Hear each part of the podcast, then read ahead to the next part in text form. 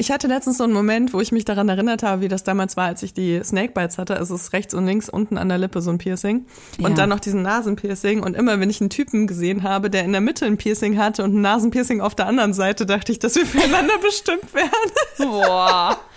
Oh, Snakebites fand ich bei Typen, das, weißt du, das, das war für mich quasi mehr sexy ging nicht. Ein Typ, der Snakebites hatte, das war für mich das most sexy thing.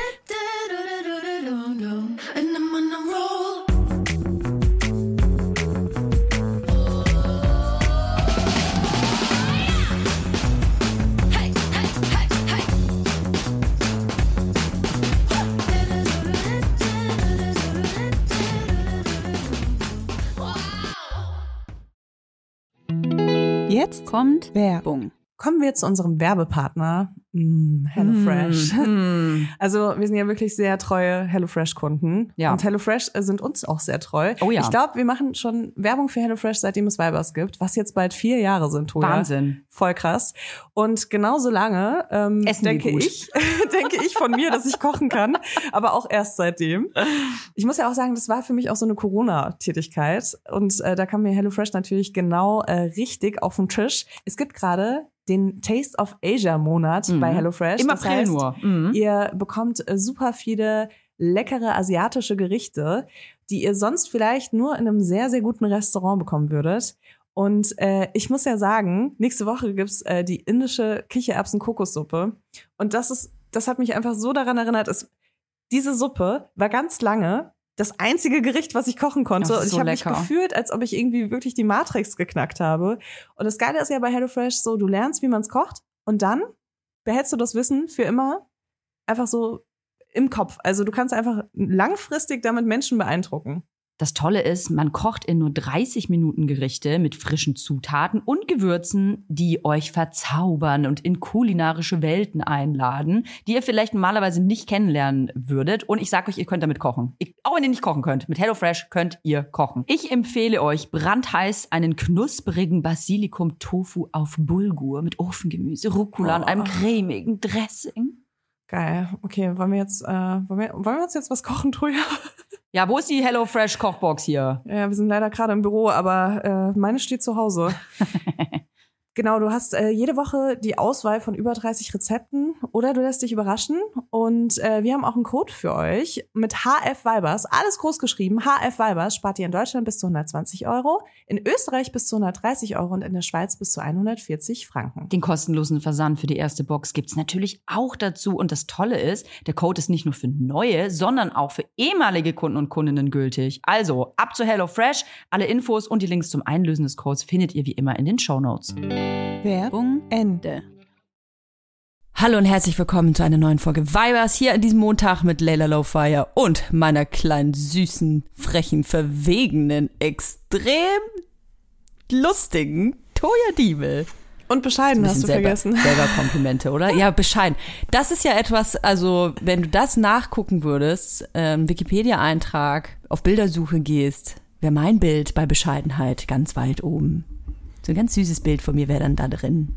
Ich habe auch von dir das erste Mal gehört, als Menschen über bescheidene Menschen gesprochen haben, tatsächlich. Schon, oder? Ah, wo wir schon bei Bescheidenheit sind. Bist du bescheiden eigentlich? Ähm, in manchen Sachen ja, in manchen Sachen überhaupt nicht. Also es gibt Sachen, da bin ich so, nee, aber das ist halt so. Ja. Und dann in anderen Sachen bin ich, glaube ich, so, äh, sogar noch schlimmer als bescheiden, nämlich so, dass ich mich selbst unterschätze. Was, was heißt denn für dich äh, bescheiden sein? Bescheiden sein heißt so, also irgendwie, ich, also ich weiß, was es wirklich bedeutet, aber für mich bedeutet das so, wenn man irgendwas kann, aber so tut, als ob man das nicht kann. Also so tief stapeln. Oder wenn man also irgendeine Eigenschaft hat, die als besonders positiv empfunden wird, das aber selbst so abstreitet. Das ist lustig, dass du das so siehst, weil ähm, das, das heißt das gar nicht. Ja, ich weiß. Aber ja, mhm. Also, äh, weil bescheiden zu sein heißt ja eigentlich ähm, genügsam zu sein. Also g- gar Ach, nicht das sich. meinst du? Ah, okay. Ja, ja, genau. Bescheidenheit, Ah. Bescheidenheit ist eigentlich, wenn man genügsam ist oder sich, ähm, wenn man sich zum Beispiel selber nicht versucht, so in den Vordergrund zu spielen. Also wenn, wenn man sich eher ein bisschen so äh, zurückhält. Man, man kann sich ja auch bescheiden äh, äh, benehmen. Ich, wenn ich sagen würde, der benimmt sich bescheiden, dann ist das auf jeden Fall was Negatives. Aber weißt du, als äh, Ja, stimmt, man, man, stimmt, so man sagt ja auch, das ist ja ganz schön bescheiden. Ja. Ich finde das ganz schön bescheiden. Ja, du hast recht. Das ist Ja. dann eigentlich was Negatives, weil eigentlich ist Bescheidenheit ja, ähm, ist eigentlich was sehr Schönes, finde ich. Ich bin es auf jeden Fall nicht. Machen wir uns nichts vor. Wir reden die letzten zehn Minuten über Bescheidenheit und wie bescheiden du ja liebe ist. Ich kann euch sagen, wenn ich was nicht bin, ist es bescheiden. Obwohl, ich muss echt sagen, ich wirke ja immer so ganz krass extrovertiert. Wenn ich aber mit einer Gruppe im Raum bin, und ich, äh, und es dreht sich jetzt nicht offiziell um mich, also es ist nicht offiziell wieder eine Reality-Show, die sich um mich dreht, ausnahmsweise. Wenn es das nicht ist, sondern so im privaten Kontext, dann bin ich schon sehr ruhig. Bist du dann auch bescheiden? Du meinst, wenn dann die Austern reinkommen, ob ich dann eine nehme oder nicht? ich nehme alle. Nehmt ihr erstmal. Wenn noch was übrig ist, Esst dann. ihr alle. Und ich nehme das letzte. Nee, das bin ich tatsächlich nicht. Also da muss ich, hm, vielleicht jetzt mittlerweile mehr, weil ich Kinder habe. Da lernt man ja leider bescheiden zu werden, weil man sich dann denkt, ja, okay, dann nimm du, du alter Kobold. Nimm Ja, aber wenn halt die sich mal kurz Hörnchen. umdrehen, dann ist man vielleicht auch nicht mehr bescheiden. Ähm, also ich glaube, du hast halt auch so ein Kämpfergehen, würde ich sagen, von dir. Also du, Ein Kämpfer ich kenne dich ja jetzt auch erst seit, also in unserem Leben wenige Jahre im Vergleich zu irgendwie anderen Freundschaften, die ich so habe. Und Ja. ähm, also was auf jeden Fall durchgehend da war, war irgendwie so das Gefühl, dass du so ein Kämpfergehen hast, also dass du immer dich sofort durchsetzen möchtest, selbst wenn Ja. es noch gar nicht klar ist, dass du das musst. Ja, das stimmt. Das ist, das ist, glaube ich, meine Natur. Ja. Also Ja. was halt ist auf voll, jeden Fall besser geworden. das Ich war schon gar ganz schön heftiger Pitbull. ja, aber das war jetzt gar nicht Ja. negativ gemeint, weil ich finde das eher was Positives, weil Frauen, also Mädchen werden ja eher so erzogen, dass sie das gar nicht machen ähm, und dass sie sich sehr zurückhalten. Und ich habe das Gefühl, Mhm. Die sollen bescheiden du, sein. Genau, die sollen bescheiden sein. Und ähm, ich habe das Gefühl, dass du genau das Gegenteil machst. Also vielleicht auch aus diesem Ding heraus, dass du halt immer sofort auch deine Position klar machst. Ähm, und aber gar nicht so jetzt unangenehm oder so, aber man merkt halt so, okay, nö, du trittst halt für deine eigenen Rechte ein, sag ich mal, oder? Also das, äh, du bist halt so, du guckst, dass du auf jeden Fall nicht zu kurz kommst. Und das ist was, was ja, was man ja eigentlich eher so selbst lernen muss als Frau in unserer Gesellschaft. Deswegen finde ich das Mhm, eigentlich was stimmt. sehr Positives. Gut, das nehme ich mal mein Komplimente-Täschle. Das packe ich jetzt mir mal schön, schön ein und bedanke mich Hast dafür. du da noch Platz? Da, da ist noch genug Platz. Okay. Also wenn ihr euch gerade danach fühlt, ihr dürft gerne, ihr dürft gerne einen kleinen Geschenke in meinem Geschenkebeutelchen ablegen.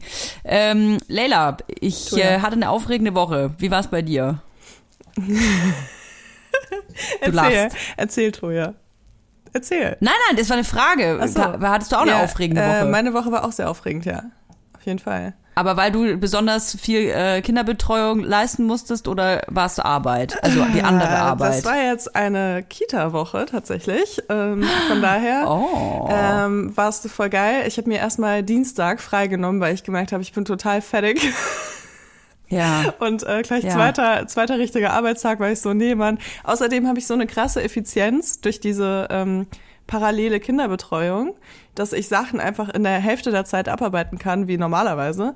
Und äh, die Ja. habe ich mir jetzt noch so ein bisschen beibehalten. Deswegen habe ich Montag einfach für zwei Tage gearbeitet und habe dann Dienstag frei gemacht. und mit frei meine ich auch, ich hatte Arzttermine und sowas.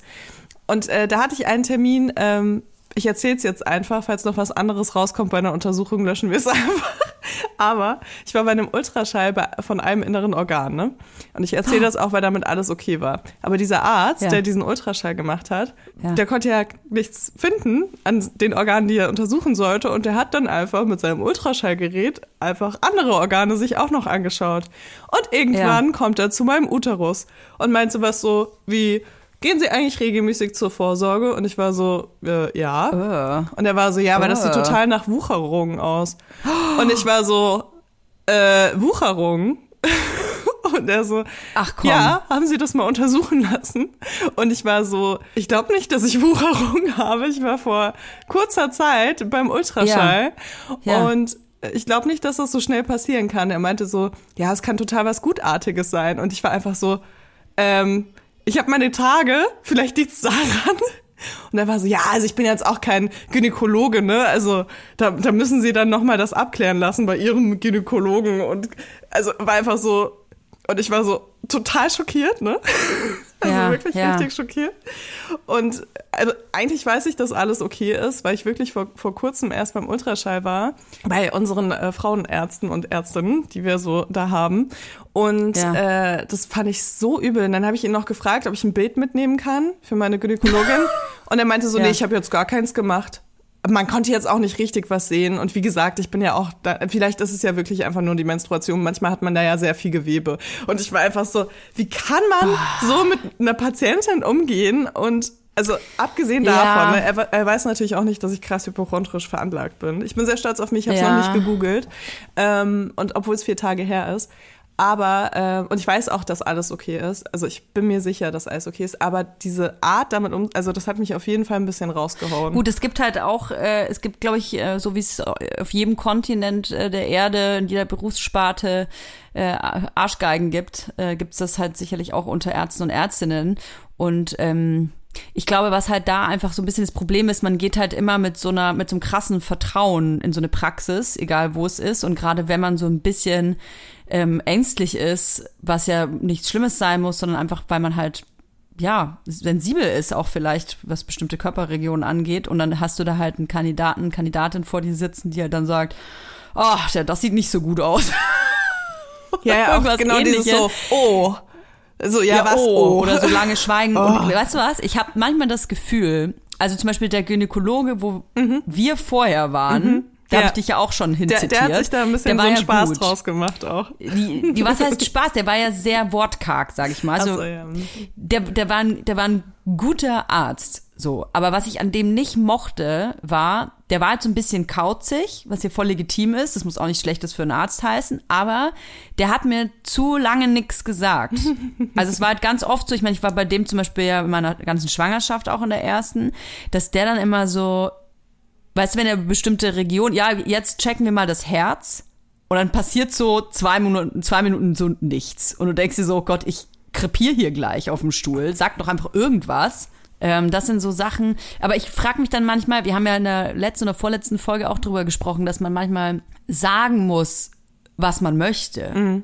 Also wenn man in die Praxis geht und vielleicht weiß, okay, ich habe jetzt Schiss, oder ich hab, bin irgendwie so ein leichter Hypochonder, dass man sagt so, ey, passen Sie mal auf, äh, es kann sein, dass ich jetzt gleich äh, ein bisschen Schweißattacken kriege. Können Sie bitte einfach direkt sagen, was Sie da sehen oder ob alles okay ist oder nicht, weil, Ja, also vielleicht muss man das vorher sagen. ja, aber ich du? muss sagen, also ehrlich gesagt, jetzt kommt Werbung. Kommen wir zu unserer heutigen Werbepartnerin. Das ist Tamaris. Tamaris. Tamaris. Tamaris. Tamaris begleitet uns tatsächlich ja jetzt schon seit einiger Zeit. Nicht nur Laufsteg erprobt, sondern auch bei mir zu Hause in Hackelburg. Ich habe tatsächlich ein ultra bequem, also ich bin jetzt halt eher von einer bequemen Sparte, musst du wissen, Leila. Ich habe mir Sandalen bestellt. Du läufst wie auf Wolken. Ich weiß nicht, was Tamaris macht. Ich weiß nicht, wie die diese Sohlen hinbekommen. Das ist wie so ein Memory Foam Effekt. Das ist unglaublich. Es ist alles bequem. Es fühlt sich alles an wie auf Hausschuhe laufen. Selbst die High Heels, die ich damals in äh, Hamburg aufnannte. Die ich ja jetzt auch die zu du mir habe. nachgekauft hast, Ja. obwohl es ja mein Schuh ist.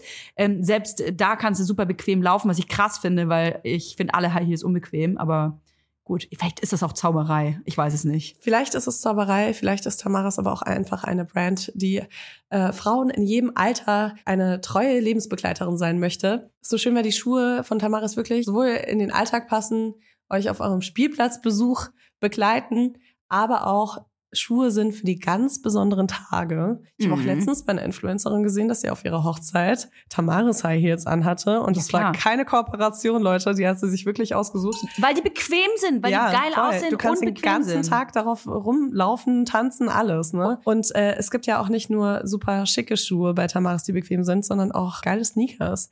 Ich bin ja so jemand, ich ziehe immer gerne weiße Sneakers an. Mhm. Ich habe inzwischen sogar so verschiedene Sneakers für verschiedene Situationen, weil ich gerne auch auf Veranstaltungen Sneakers anziehe.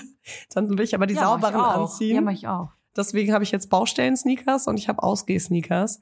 Und es gibt bei Tamaris einfach so ein schönes Paar Sneakers und der heißt einfach Sneakerweiß. Ihr könnt das einfach schauen auf der Tamaris-Webseite. Das ist so ein Prototyp von einem Sneaker, aber der hat halt so noch, noch so einen Twist, weil wenn ihr nicht ganz weiße Schuhe mögt, dann könnt ihr euch den in Flieder zum Beispiel kaufen, was ich voll die schöne Farbe finde. Und dann hat er einfach so fliederne Stellen. Wie nennt man das? Das sieht gut aus. Ein, Flie ein Fliederfleck. Wenn ihr euch jetzt sagt, Mensch, den Fliederfleck von Leila, den möchte ich auch an den Füßen haben, den bekommt ihr bei Tamaris, aber nicht nur das. Es gibt ganze Styles. Ihr könnt euch quasi von Kopf bis Fuß in Tamaris reinschmeißen. Und natürlich gibt es bei uns ein kleines Goodie, denn wir haben einen Code. Damit spart ihr ganze 15% auf tamaris.com. Der Code heißt Vibers15. Alles groß geschrieben.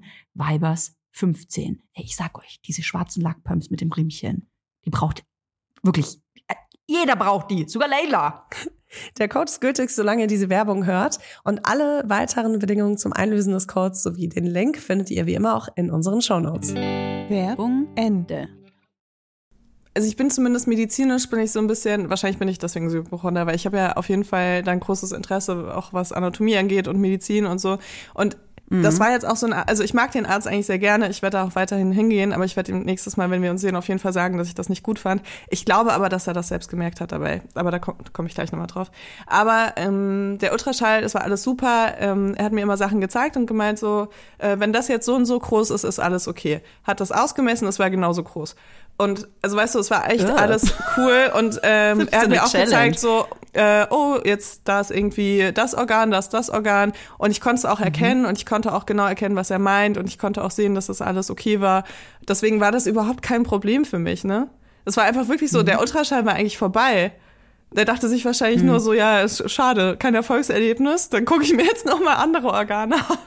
Nein, vielleicht war es auch einfach Ja. so ein, ja, man kann ja mal drüber gehen, falls man irgendwas krasses sieht oder so, oder falls die Frau im achten Monat schwanger ist und es nicht weiß. Ich mich hätte mich gefreut, glaube ich. Also wenn ich schon mal irgendwo lieg, dann können die von mir aus äh, Kopf bis Fuß alles mal so durch, durchschallen. Ich find's auch nicht schlecht, ne? Weil man geht ja viel zu selten eigentlich zu so Vorsorgeuntersuchungen, gerade wenn man irgendwie da in dem Bereich gar keine Symptome hat oder so. Man kann ja schon wirklich so Zufallsbefunde, äh, die können ja wirklich auch ähm, Leben retten, sage ich jetzt mal, oder halt auch Voll. Schlimmeres verhindern.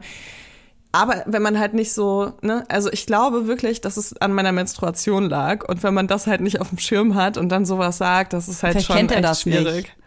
oh, sie blutet. Mit so Hey, was? äh, äh, hey, weißt du, weil, weil du gerade Vorsorge sagst, was ich, ähm, jetzt muss ich zu den Kim, zu, nicht zu den Kim Kardashians, muss ich zu den Kardashians rüberhopsen. Wollte ich heute eh machen, aber erstmal kommen wir zu Kim Kardashian. Die hat nämlich ein Bild gepostet von so einer, so einer komischen Röhre. So ein Ding habe ich noch nie gesehen. Das ist so ein ries riesiger Tunnel und ähm, der scannt dich quasi so komplett durch. Ich glaube, es ist ein bisschen wie ein MAT, also das, das Konzept ist so ähnlich. Ähm, dann legst du dich rein und dann wirst du quasi von Kopf bis Fuß wirklich komplett durchgecheckt. Ey, und ich sag dir, mit, mit dem Ding hast du mich. Es gibt ja Leute, die wollen, die, die gehen ja nie zum Arzt, nie zur Ärztin, die wollen gar nichts davon wissen. Außer wenn das Bein schon abfällt, dann gehen sie ins Krankenhaus. Und dann gibt's halt Leute, die wollen am liebsten so jeden entzündeten Fingernagel checken lassen. Und da gehöre ich auch dazu. Ich liebe das. Ja, ich kann es nachvollziehen. Würdest du das machen wollen? Ja, wenn ich voll. dir das sage, du kannst Ja, morgen die Röhre? Total. Ich würde sofort machen. Ich würde vor allem auch, ich würde mir auch einen Ultraschall für zu Hause zulegen.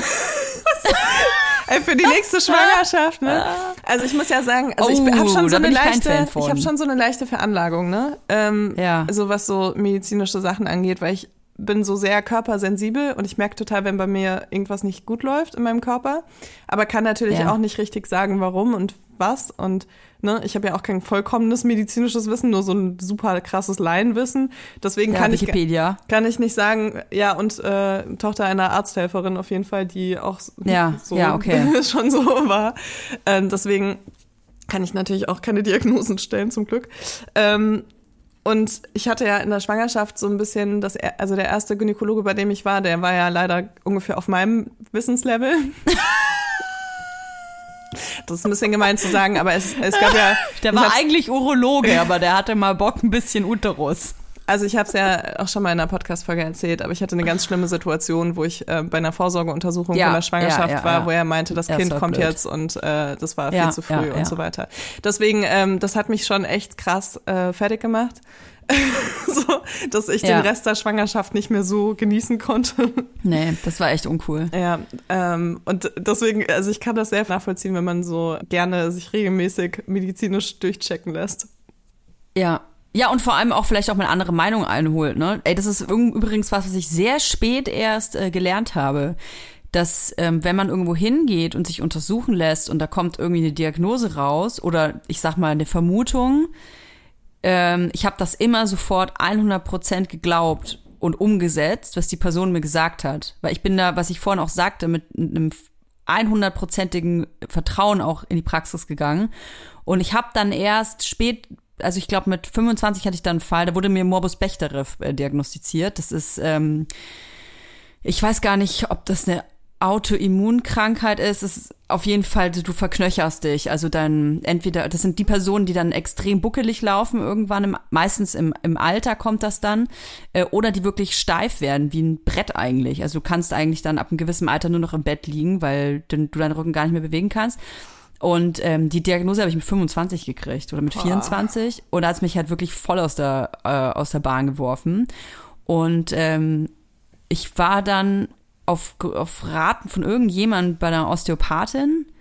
Und ich war vorher noch nie bei der Osteopathie. Und die hat mich dann so komplett abgetastet und so. Und dann hat die irgendwie nach einer halben Stunde gesagt, okay, alles super, also dann schönen, schönen Tag noch, Frau Diebel. Und ich war so, was? was? So, was, was mache ich denn jetzt? So, was ist denn jetzt? Und dann meinte sie, ja, was denn? Und dann meinte ich, ja, ich habe doch Morbus Bechterew. Und dann hat die mich halt so angeguckt und hat sich das nochmal so durchgelesen, meinte so, hä, nein. Also es gibt überhaupt gar kein Anzeichen. Und dann, ähm, die hat, die hatte dann, und ich meine, Osteopathie ist ja nochmal auch was anderes als eine Orthopädie. Und die hatte sich dann die ganzen Blätter an so angeguckt und die hat halt gemeint, so, ja, das ist halt eine schiefe Hüfte, ja, das sieht sie und fühlt sie auch und so, aber es gibt halt gar keinen Anschein und ich musste dann auch noch so ein super andere äh, Tests machen, weil ich das dann auch wieder nicht geglaubt hat, aber ich hatte das halt gar nicht. Und ähm, ich hatte noch eine sehr, sehr kra andere krasse Diagnose, aber nicht äh, für mich selbst, äh, sondern für meine Kinder. Und das äh, hat mir, ich, da habe ich auch echt gedacht, mein Leben ist vorbei. Also äh, ich führe jetzt ein anderes Leben und es war halt dann auch eine falsche Diagnose. Und deswegen kann ich echt nur sagen, wenn man irgendeine Diagnose bekommt, vielleicht ist die Diagnose richtig, aber das Ausmaß vielleicht nicht. Ja. So ja, und ja. das sind Menschen. Ich will gar nicht jetzt so, ähm, ich will gar nicht jetzt so Ärzte und Ärztinnen dissen. Darum geht's Nee, gar nicht, gar sondern nicht, es ja. sind Menschen. Das sind keine, das sind keine äh, Maschinen, noch nicht. Und deswegen kann man auch gewisse Ansätze äh, und Diagnosen in Frage stellen oder zumindest sich eine Zweitmeinung einholen. Absolut. Ich hatte das ja erst äh, letztes Jahr, nee, dieses Jahr, dieses Jahr, ähm, Ja. dass äh, mir mein HNO-Arzt empfohlen hat, ähm, eine sehr große OP zu machen, wo meine Nasenmuscheln verkleinert werden, meine Kieferhöhlen geöffnet werden und meine Nasenscheidewand gerichtet wird. Und das ist auch ein äh, HNO, den ich sehr schätze und zu dem ich auch weiterhin gehe. Ähm, weil der halt in einem anderen Bereich mir sehr geholfen hat, so, ne? Aber in dem Bereich war das halt eine Diagnose, die so ein bisschen schwierig war. Und da war ich zum Glück auch bei äh, noch drei weiteren HNOs, um das abklären zu lassen, weil es eine sehr große OP ist. Und für mich ist es allein logistisch schon sehr schwierig, so mit Kind und so weiter. Ähm, deswegen wollte ich sicher gehen, dass ich die wirklich brauche, bevor ich das mache, weil auch die Regenerationszeit voll. und alles, ne? Also ich bin eh nicht so, ich lasse mich eh nicht gerne operieren und ich finde eh, dass man da immer noch eine zweite Meinung sich einholen sollte. Und ähm, der Aber da muss man ja auch mutig sein, weißt du? Also ich finde, ich, ich kenne dieses Gefühl, gerade, man sagt ja auch Götter in Weiß, wenn man dann davor steht, da kommt eine Diagnose, dann sagst du ja nicht, ach, wirklich?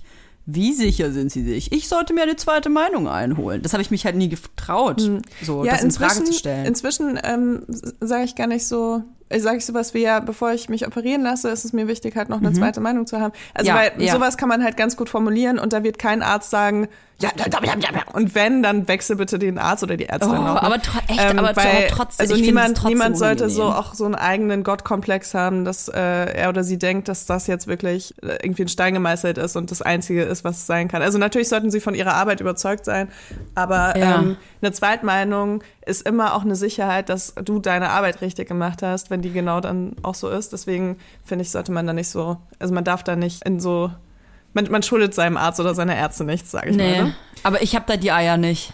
Ich könnte meinem Arzt nicht sagen so, okay, nehme ich jetzt mal mit, aber ich würde mir jetzt dann mal noch eine Zweitmeinung einholen.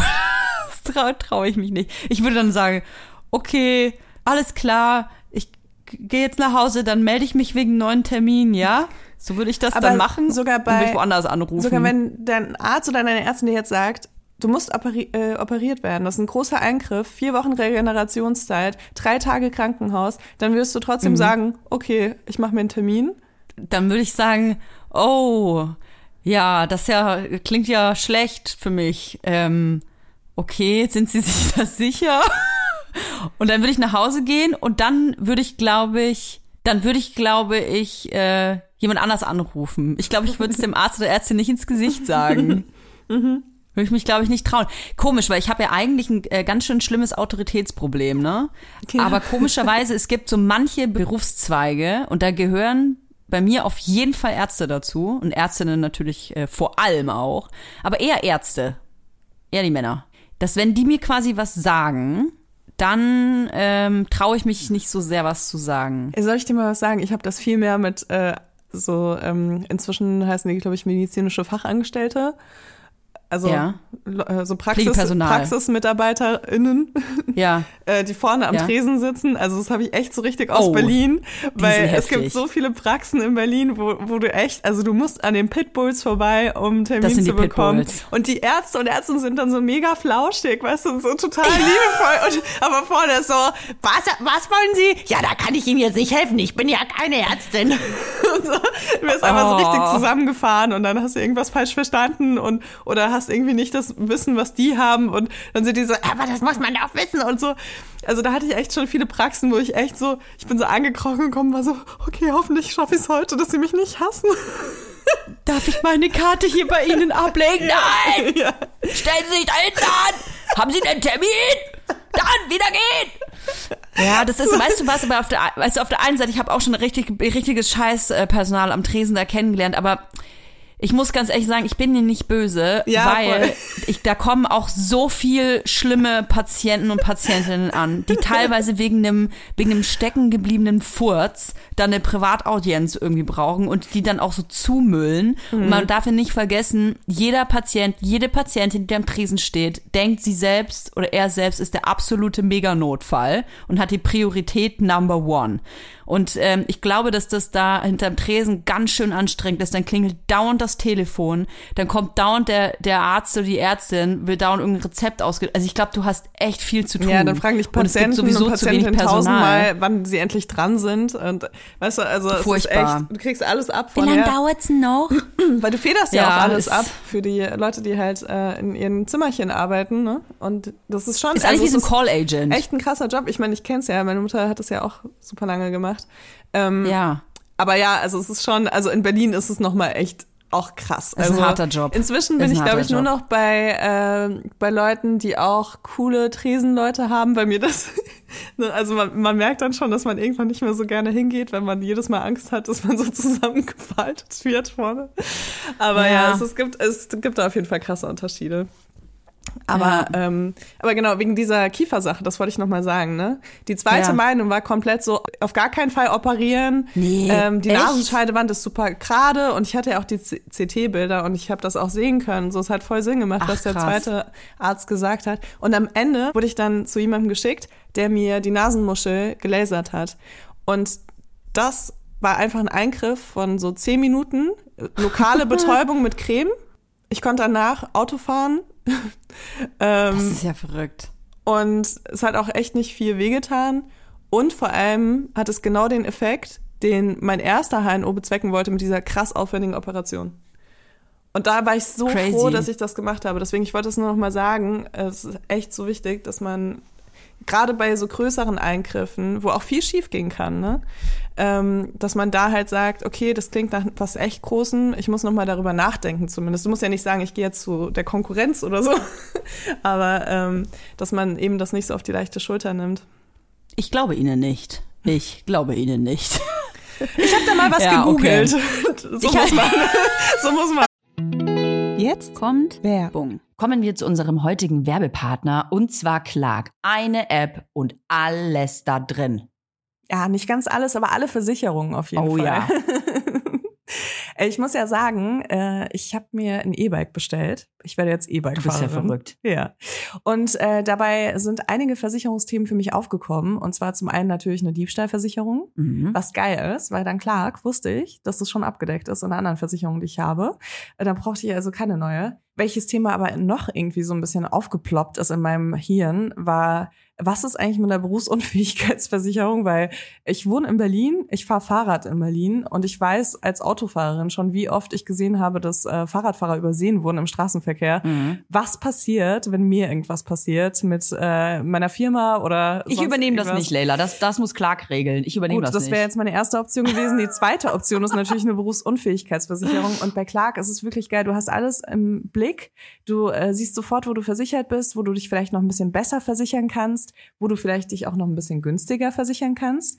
Und Clark funktioniert wirklich da wie so, wie so ein Makler. Das Tolle ist, man hat ja oft Fragen. Also ich zumindest, weil Versicherung, das ist für mich eine Welt. Ich will mich da auch nicht, ehrlich gesagt, nicht so viel mit beschäftigen. Ich will, dass andere sich damit beschäftigen. Und genau das macht Clark. Und zwar mit Experten und Expertinnen, die sich persönlich um einen kümmern. Egal ob jetzt Telefon, Videocall, Chat oder Mail, man kann die wirklich alles fragen und die helfen einem auch. Der große Vorteil ist, Clark gehört zu keiner Versicherungsgesellschaft. Das bedeutet, Clark berät dich immer unabhängig, also in deinem Interesse. Das ist mir persönlich sehr wichtig. Und wenn man jetzt denkt, ja, das hat ja bestimmt seinen Preis, das muss ja super teuer sein. Nein, die Clark-App und alle Leistungen sind kostenlos. Und wir haben sogar noch ein Extra für unsere Hörer und Hörerinnen. Wenn ihr jetzt das auch mal ausprobieren wollt und euch die App runterladet, dann könnt ihr den Gutscheincode MILF44, alles groß geschrieben und 44 als Zahl, eingeben und dann zwei bestehende Versicherungen hochladen. Dann gibt es von Clark on top einen 30 Euro Shopping-Gutschein für Brands wie Zalando, Douglas oder Ikea dazu. Also, probiert die Clark-App einfach mal aus, runterladen und ab geht's. Teilnahmebedingungen und alle weiteren Infos findet ihr wie immer in den Shownotes. Werbung Ende. Oh Gott, ich habe das schon mal gebracht. Ich habe das schon mal gebracht. Ich habe nicht zwar nicht nur einmal. Ich bin so eine, die dann sagt, ja, also ich habe mir das schon mal durchgelesen. Also ich habe das und das. Ich Schon weiß, sie, selbst sie haben, äh, sie haben irgendwie zwölf, zwölf Jahre in ihre Ausbildung gesteckt, aber ich habe gestern Abend mal kurz was gegoogelt und bei TikTok gesehen. ein Video gesehen und ich bin mir Oh ziemlich sicher, ich habe das auch. Ja, ey, ich muss dir unbedingt was erzählen, weil Ja, es mir schon seit mal. einer Woche auf, ähm, auf der Leber brennt, auf der Seele brennt, besser gesagt. Ähm, wir waren hier gerade schon bei den Kardashians, da bleiben wir auch. Ich weiß ja auch, dass du ein riesiger Kardashian-Fan bist. Ich bin's auch. Ich gucke natürlich die aktuelle Staffel. Ich bin ein richtiges Kardashian-Girl. Ich äh, bin voll drin. Courtney ist super, mega, super Prego von unserem ähm, Mega-Drummer von Blink-182, Travis Barker. Und ähm, ganz, also der, die beiden, das ist ja für mich, also das ist ja, das ist ja wie ein Unfall. Also im Positiven und im Negativen. Die beiden als Paar, das ist so, die willst du im Kino nicht neben dir haben, sag ich mal. Auf jeden Fall darum geht's gar nicht, sondern äh, Courtney Kardashian ist wunderbar schwanger. Also ich habe ja sowieso ein Herz für für äh, Schwangere. Kann man sich ja denken. Und die postet richtig geile Bilder auch von sich. Courtney hat ja lange gebraucht, um äh, nochmal schwanger zu werden. Die Gute ist ja äh, auch schon 44, meine ich. Und feiert das natürlich jetzt total. Ihre, ihr Prego-Dasein. Zu Recht. Sie sieht einfach rattenscharf aus und postet Bilder. Und dann habe ich mal in die Kommentare geguckt und dann ist mir mein, meine Prego-Liebe richtig im Hals stecken geblieben. Ey, Layla, die Kommentare unter Courtney Kardashians Prego-Bildern, das ist wirklich, das kannst du dir nicht ausdenken. Ganz viele empowernde Frauen, die sagen, you go girl. Ja, zum Beispiel. Da steht dann zum Beispiel sowas wie, ähm, you're 44 years old, not 16, sweetie. Dress more modestly than this. Set a better example for your own daughter and nieces. Uh, What in the midlife crisis is she wearing? Also es geht nur um ihr Alter und dass sie quasi eigentlich gar nicht die Berechtigung dazu hat, so auszusehen, schwanger zu sein oder auch noch stolz darauf zu sein. wow. Das ist echt sick. Ja, Krass, also äh. wir sind wirklich, auch wenn wir mal denken, ja gerade so die Insta-Bubble und so, das ist irgendwie alles schon so mega fortschrittlich und so alles so mega empowernd, forget it. Also wir in unserer Bubble ja, aber außerhalb, ah, ah. Ich habe auch äh, letztens so so ein Reel gesehen, wo es auch darum ging, so mit 30 ziehe ich nicht mehr das und das an und so und ich war so äh, warte mal, bin ich nicht auch 30? Hatte ich nicht auch letzte Woche was Bauchfreies an und keine Ahnung, war dann auch so kurz so, ist das, ist das also hätte ich das peinlich gefunden früher? Ja, ich, ich frage mich dann auch, wenn mein jüngeres Ich jetzt mein jetziges Ich sehen würde, fändest du das total peinlich oder fändest du das cool? Ja, die wär schockiert. ja? Nein, nein, die wäre total schockiert. Mein jüngeres Ich wäre von meinem älteren Ich auch schockiert. Aber es ist ja auch andersrum. Ich finde ja mein jüngeres Ich auch äh, grausam. Also ich weiß ja nicht, wie es bei dir war, aber ich habe ja auch immer heft, eine heftige ähm, Entwicklung meiner Haare gehabt, meines Make-ups gehabt, meiner Klamotten gehabt. Ich kann mir teilweise Bilder nicht anschauen, wo ich so, weiß ich nicht, 23, 24 bin. Das ist echt heftig, hard to watch für mich. Aber teilweise auch Bilder vor fünf Jahren. Das ist, was ich da für Augenbrauen hatte. Ey, ich hatte, bin neulich kurz erschrocken. Ich habe so richtige Edding-Augenbrauen eine Zeit lang. Geil. Also ich muss sagen, dass ich inzwischen mir wieder Fotos angucken kann und das irgendwie ganz amüsant finde und gar nicht so cringe dabei. Aber äh, früher war das dann auch so, dass ich dann so Fotos von vor drei Jahren gesehen habe und mir dachte, oh mein Gott, wie, wie konnte ich so rumlaufen? Und jetzt, äh, also mit Ja. mehr Abstand dazu, finde ich das gar nicht so schlimm. Wir können ja mal so ein paar Fotos äh, posten, das ist ja auch lustig. Oh. Ich hatte ja auch überall Piercings und so. Ach ja, ich und hatte eins. War ja auch so richtig so, so krufti-mäßig unterwegs teilweise. Hattest du nicht auch eins an der Lippe? Ich hatte Snakebites, Nasenpiercing. heftig. Ähm, ja, die Ohren voll. Dann hatte ich so einen Surface an der Brust, da habe ich ja noch so eine Narbe von. Äh, Oh. Nippel, Bauchnabel und dann habe ich mir dauernd neue Piercings gestochen, die dann immer zu, zugewachsen sind wieder oder so. Wie hast du dir die selber gestochen? Nee. Ja, klar, natürlich. Was? Ja, ich war minderjährig. Was soll ich machen, Toja? Ach ja, das war die Zeit. Oh Gott, ey. Das habe ich mich ja nie getraut. Ja, das, so ist es Boah, auch das besser. Boah, es schüttelt mich richtig. Also, boah.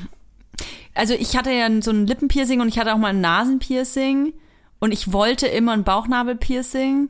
Aber es wäre jetzt verdammt lustig, wenn ich jetzt ein Bauchnabelpiercing habe. Ich habe mir nämlich neulich habe ich drüber nachgedacht. Ich habe ja durch die beiden Schwangerschaften hier so einen Bauchlappen, ne? Also ich habe ja so ganz viel Haut. habe ich mir neulich vorgestellt, wie das wäre, wenn ich da so ein Glitzerschmetterling Ey, ganz ehrlich, ich finde, das ist empowering. Also, du kannst mir nichts anderes erzählen, ne? Nee, für mich nicht. Nee, ich, ich bin, das wäre einfach, das wär einfach absurd aus. Mein Bauchlappen ist ja nicht empowering, der, der sieht ja scheiße aus. Ich meine, der ist ja da. Ja, der, aber sowas, weißt du, was da ist, was eigentlich so ein gesellschaftlicher Komplex auch ist, einfach Und dann so in zu so zu schmücken. verglitzern, meinst ja, du? voll. Ernsthaft, ich feiere sowas so hardcore, das kannst du dir gar nicht vorstellen, ne? Ja, ja, ja. Das ist eigentlich so Ja, dieses aber dann bräuchte äh, ich eigentlich- Glitzer-Aufdehnungsstreifen für Fortgeschrittene. Ja, der, genau. Der, der Schmetterling, der würde dann aber so ein bisschen, ja, der würde auf so einer Welle surfen eigentlich. So sähe Vielleicht machst du auch so einen kleinen Surfer da unten dran oder eine Ja, so Surferin. eine Teigwelle wäre das dann. Und ich könnte den auch verstecken. Ich könnte dann immer meine Bauchhaut so umklappen und den so verstecken Ja, lassen. siehst den du, dann ist er ja auch gar nicht immer sichtbar.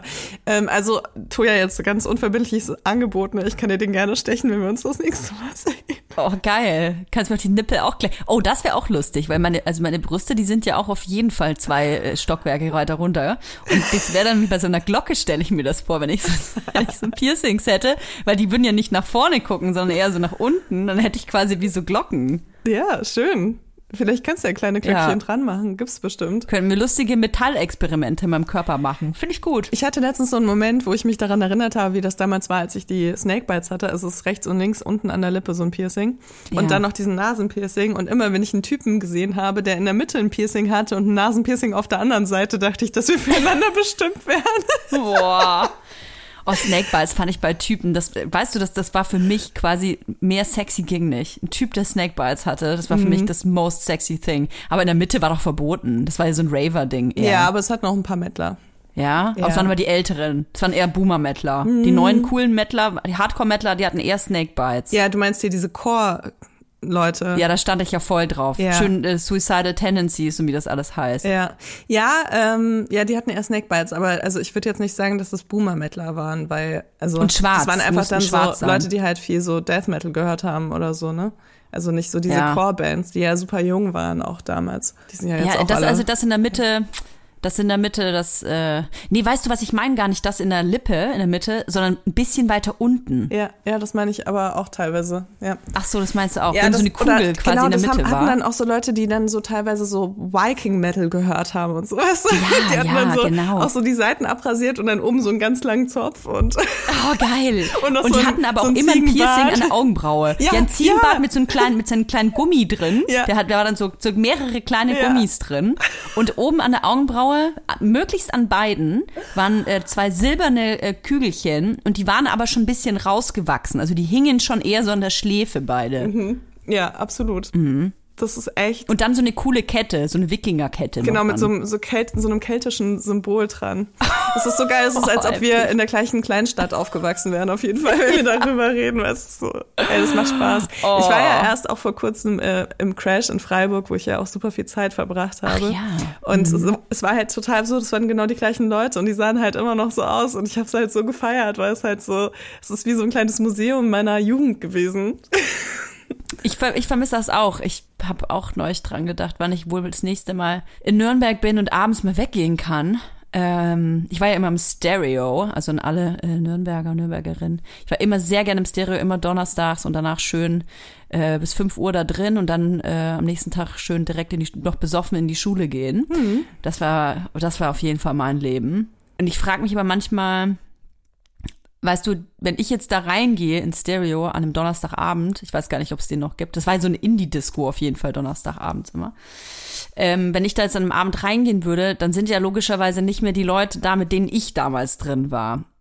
Und damals waren die Leute ja aber auch der Grund, warum ich dahin bin. Ich glaube, man hat da schon so ein bisschen so einen Culture Clash, weil du erzählst, dass die gleichen Leute bei dir drin waren. Bei mir werden sie sicherlich nicht sein. Da ist nämlich bestimmt 90 Prozent weggezogen. So die Urgesteine, die hängen da auf jeden Fall jeden Tag. ich meinte rum. auch eher die Urgesteine, ne? Also die Leute Okay. jetzt, die in meinem Das Alter Inventar. waren, die waren jetzt, also die waren an dem Abend da, weil ich da war oder ich war da, weil die da waren, Mhm. aber ähm, aber ansonsten ja, wären die wahrscheinlich auch nicht da gewesen. Toja, ich wollte noch einen kurzen äh. Themenwechsel machen. Und Ja, zwar haben wir bei ja. der letzten Folge haben wir ja über so einen Altersunterschied gesprochen und wir haben super viele Hörernachrichten bekommen. Und da wollte Ach. ich mal welche vorlesen, weil ich fand die super interessant. Mein Ex-Freund ist zehn Jahre älter als ich. Ich war damals 15 und er 25. Er war ein Freund der Familie und dadurch, dass meine Eltern ihn sehr gut kannten, war die Beziehung auch kein Problem für sie. Wir waren fast fünf Jahre zusammen. Ich bin mit ihm erwachsen geworden, habe schöne Momente erlebt und jetzt im Nachhinein denke ich immer noch gut an meine erste große Liebe zurück. Damals habe ich mich getrennt, weil ich das Gefühl hatte, wir haben uns nichts mehr zu sagen. Auch das, ich könnte was verpassen, Gefühl war ein Thema bei mir. Die Trennung war für mich genau das Richtige. Ich wurde erst mit der Trennung richtig erwachsen und selbstständig. Ich habe ihn und unseren alten Freundeskreis ein Jahr nach der Trennung wieder getroffen und wir haben geredet. Mir ist durch die Unterhaltung aufgefallen, dass er immer noch die gleichen Themen und Probleme hat äh, wie damals in der Beziehung. Das hat mich nochmal bestätigt, dass die Trennung richtig war. Ich habe mich weiterentwickelt. Er, so finde ich, steht immer noch an der gleichen Stelle. Liebe Grüße, ich liebe euren Podcast. Ja, die, diese, diesen Blickwinkel hatten wir gar nicht mit drin, ne? Dass ähm, es natürlich gerade für den jüngeren Part in der Beziehung dann so ist, äh, dass man ja eigentlich in dieser Phase ein Leben führt, wo man sehr viel ausprobiert und sich selbst findet. Und wenn man natürlich dann mit einem Partner zusammen ist, der an einem anderen Lebenspunkt schon steht, also schon vier Level weiter ist, wo eigentlich alles sich um so Settle Down dreht und jetzt gehen wir abends mal eher schön essen und gucken einen Film, anstatt wir rauchen ein bisschen, rauchen ein bisschen Bong und äh, stechen uns Piercings in den Bauchnabel selbst, dann ähm, kollidiert das halt vielleicht an, manch, an mancher Stelle. Ne? Muss nicht, aber äh, kann. Ja, was mir auf jeden Fall auch aufgefallen ist, ich glaube, ich hatte es auch erwähnt in der Folge, ähm, also bei mir war, glaube ich, auch ein Großteil, ähm, der da reingeflossen ist damals, dass ich halt sehr viel lernen wollte und dass ich sehr viel erfahren wollte. Also dass ich so richtig äh, auch ähm, Dinge, neue Dinge erfahren wollte. Und dass ich deswegen auch teilweise mit Älteren zusammen war, die eben ein komplett anderes Leben geführt haben als Leute in meinem Alter. Und aber irgendwann hast du das ja auch alles gelernt. Und ich kann das so nachvollziehen, was sie geschrieben hat mit diesem, ich habe mich so krass weiterentwickelt. Und äh, der mein Gegenüber ähm, war halt irgendwie noch an der gleichen Stelle, weil das vielleicht eine Person war, die eben nicht diesen an Ansporn hatte, ähm, sich permanent weiterzuentwickeln. Also weißt du, ich glaube, dass wenn du die Veranlagung hast, dass du neue Erfahrungen sammeln möchtest, dass du eher ähm, dir vielleicht jemand Älteres suchst als nicht.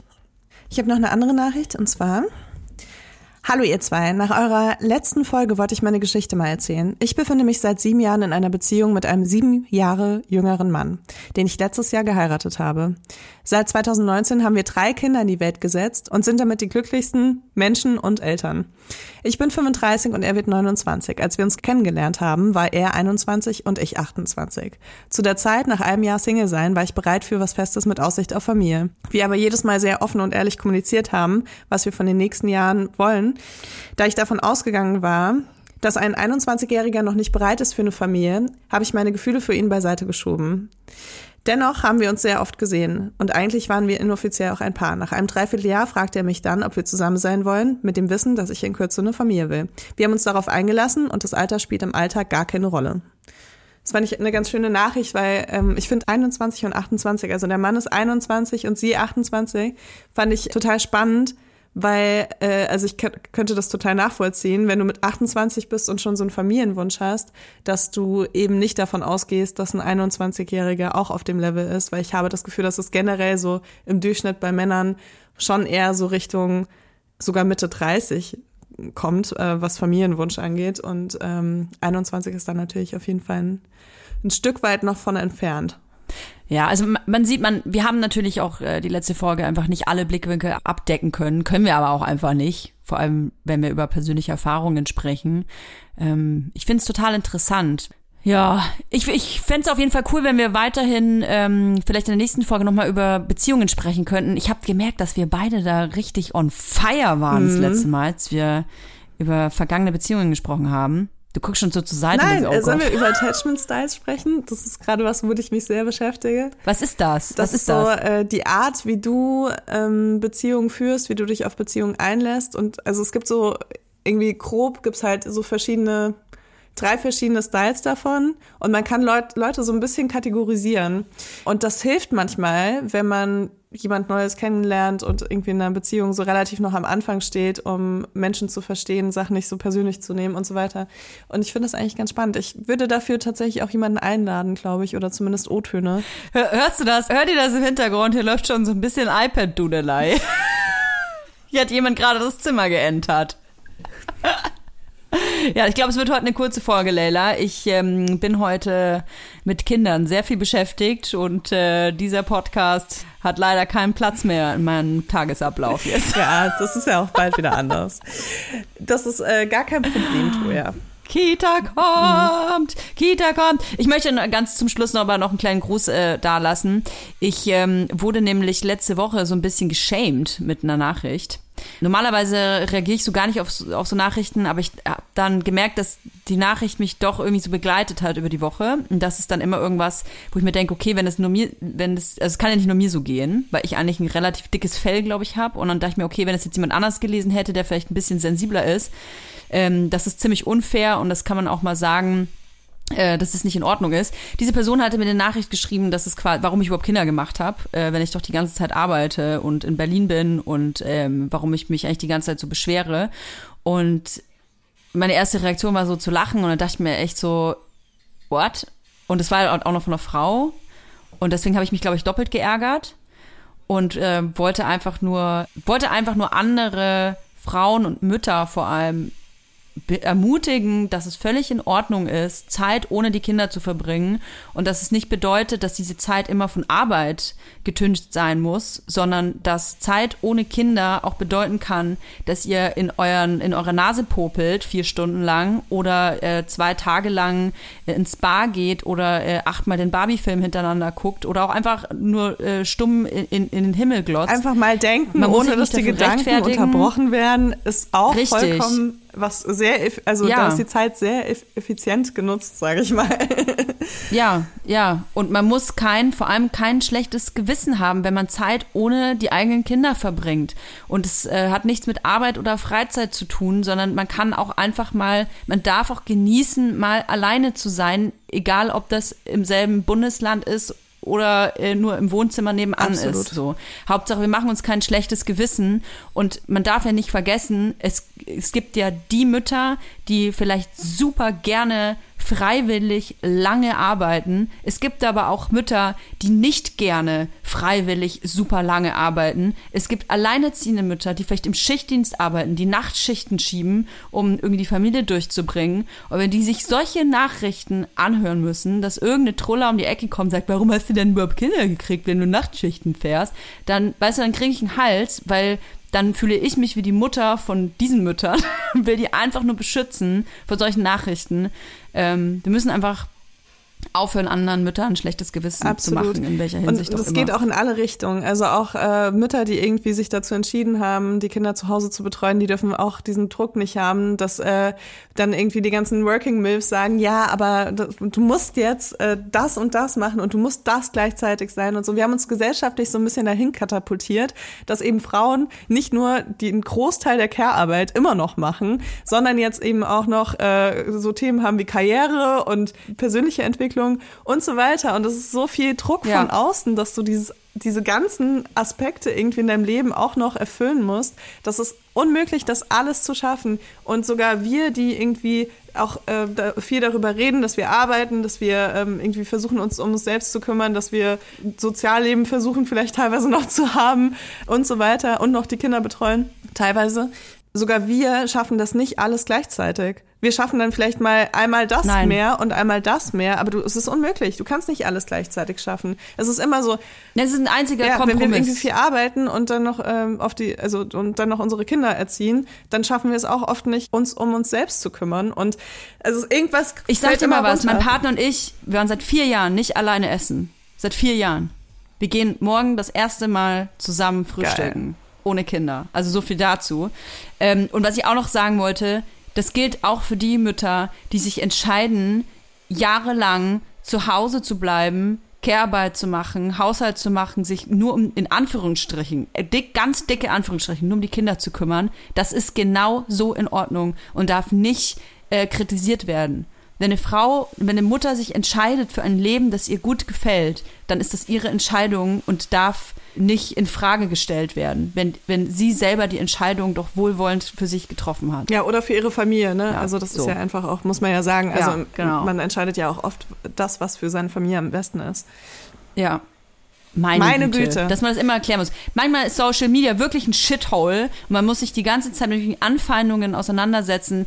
Ähm, ich hoffe, dass, wenn auch nur eine Person äh, hier zuhört, die gerne mal irgendwie andere kritisiert und irgendwie sich aktivistisch fühlt, weil sie einen negativen Kommentar unter einen Post geballert hat, don't do it. So. Es ist total schön, auch das Handy mal wegzulegen und Spaziergang zu machen und einen Vogel beim Kacken zuzugucken. So, das ist oft schöner als Das war ein das. schönes Schlusswort. Lella, ich wünsche dir eine ganz schöne Woche. Ich wünsche dir eine ganz Dir auch, schöne Woche. Julia. Ähm, wir hören uns nächste Woche wieder. Und äh, wenn ihr euch denkt, Mensch, da habe ich jetzt was gehört, da muss ich auch mal meinen Senf ablassen, dann besucht uns doch auf Instagram at Vibers. Okay, bis nächste Woche. Tschüss. Tschüss. Der 7-One-Audio-Podcast-Tipp. Hallo, ich bin Lynn. Und ich bin Leo. Ihr kennt uns vielleicht schon vom True Crime Podcast Mord auf Ex. Eigentlich sprechen wir da ja jede Woche über Verbrechen. Aber da gibt es ja noch ein anderes Thema, das die Menschen und uns schon immer fasziniert hat. Die Liebe. Krasse Geschichten, die wirklich passiert sind. Bonnie und Clyde zum Beispiel. Cleopatra und Caesar Oder Diana und Charles. oder halt Camilla. Liebe gibt's bei True Love aber auch nicht nur im klassischen Sinne. Es geht auch um Familie, um die Liebe zum Beruf oder sich selbst oder Freundschaft. Am besten sind ja auch eh die Filme, wo dann am Ende steht, nach einer wahren Begebenheit. Das sind so Geschichten, die kannst du dir eigentlich gar nicht ausdenken. Ja. Und das gibt's jetzt eben als Podcast. Und das Ganze heißt True Love. Ja, der Name sagt's eigentlich schon. Aus True Crime wird True Love. Krasse Geschichten, Plot-Twists und verrückte Protagonisten. Es ist also in anderen Worten ein Podcast für alle, die True Crime hassen, aber auch für alle, die True Crime lieben. Macht euch bereit für ein neues Podcast-Genre, True Love. Oh, ich kann es gar nicht abwarten, euch die Geschichte zu erzählen von zum Beispiel dem Jungen, der nach seiner Mutter gesucht hat. Jahrelang, auch wenn ich wahrscheinlich dabei heulen werde. Oder die Geschichte von Sissy. Also der Film ist nichts dagegen. Ab dem 20. Oktober, überall wo es Podcasts gibt, True Love. Echte Geschichten, wahre Liebe. Voller Werbespruch, oder? Ja, aber es ist ja auch schön. Der Podcast macht ja glücklich. Ja, deswegen jetzt am besten direkt abonnieren.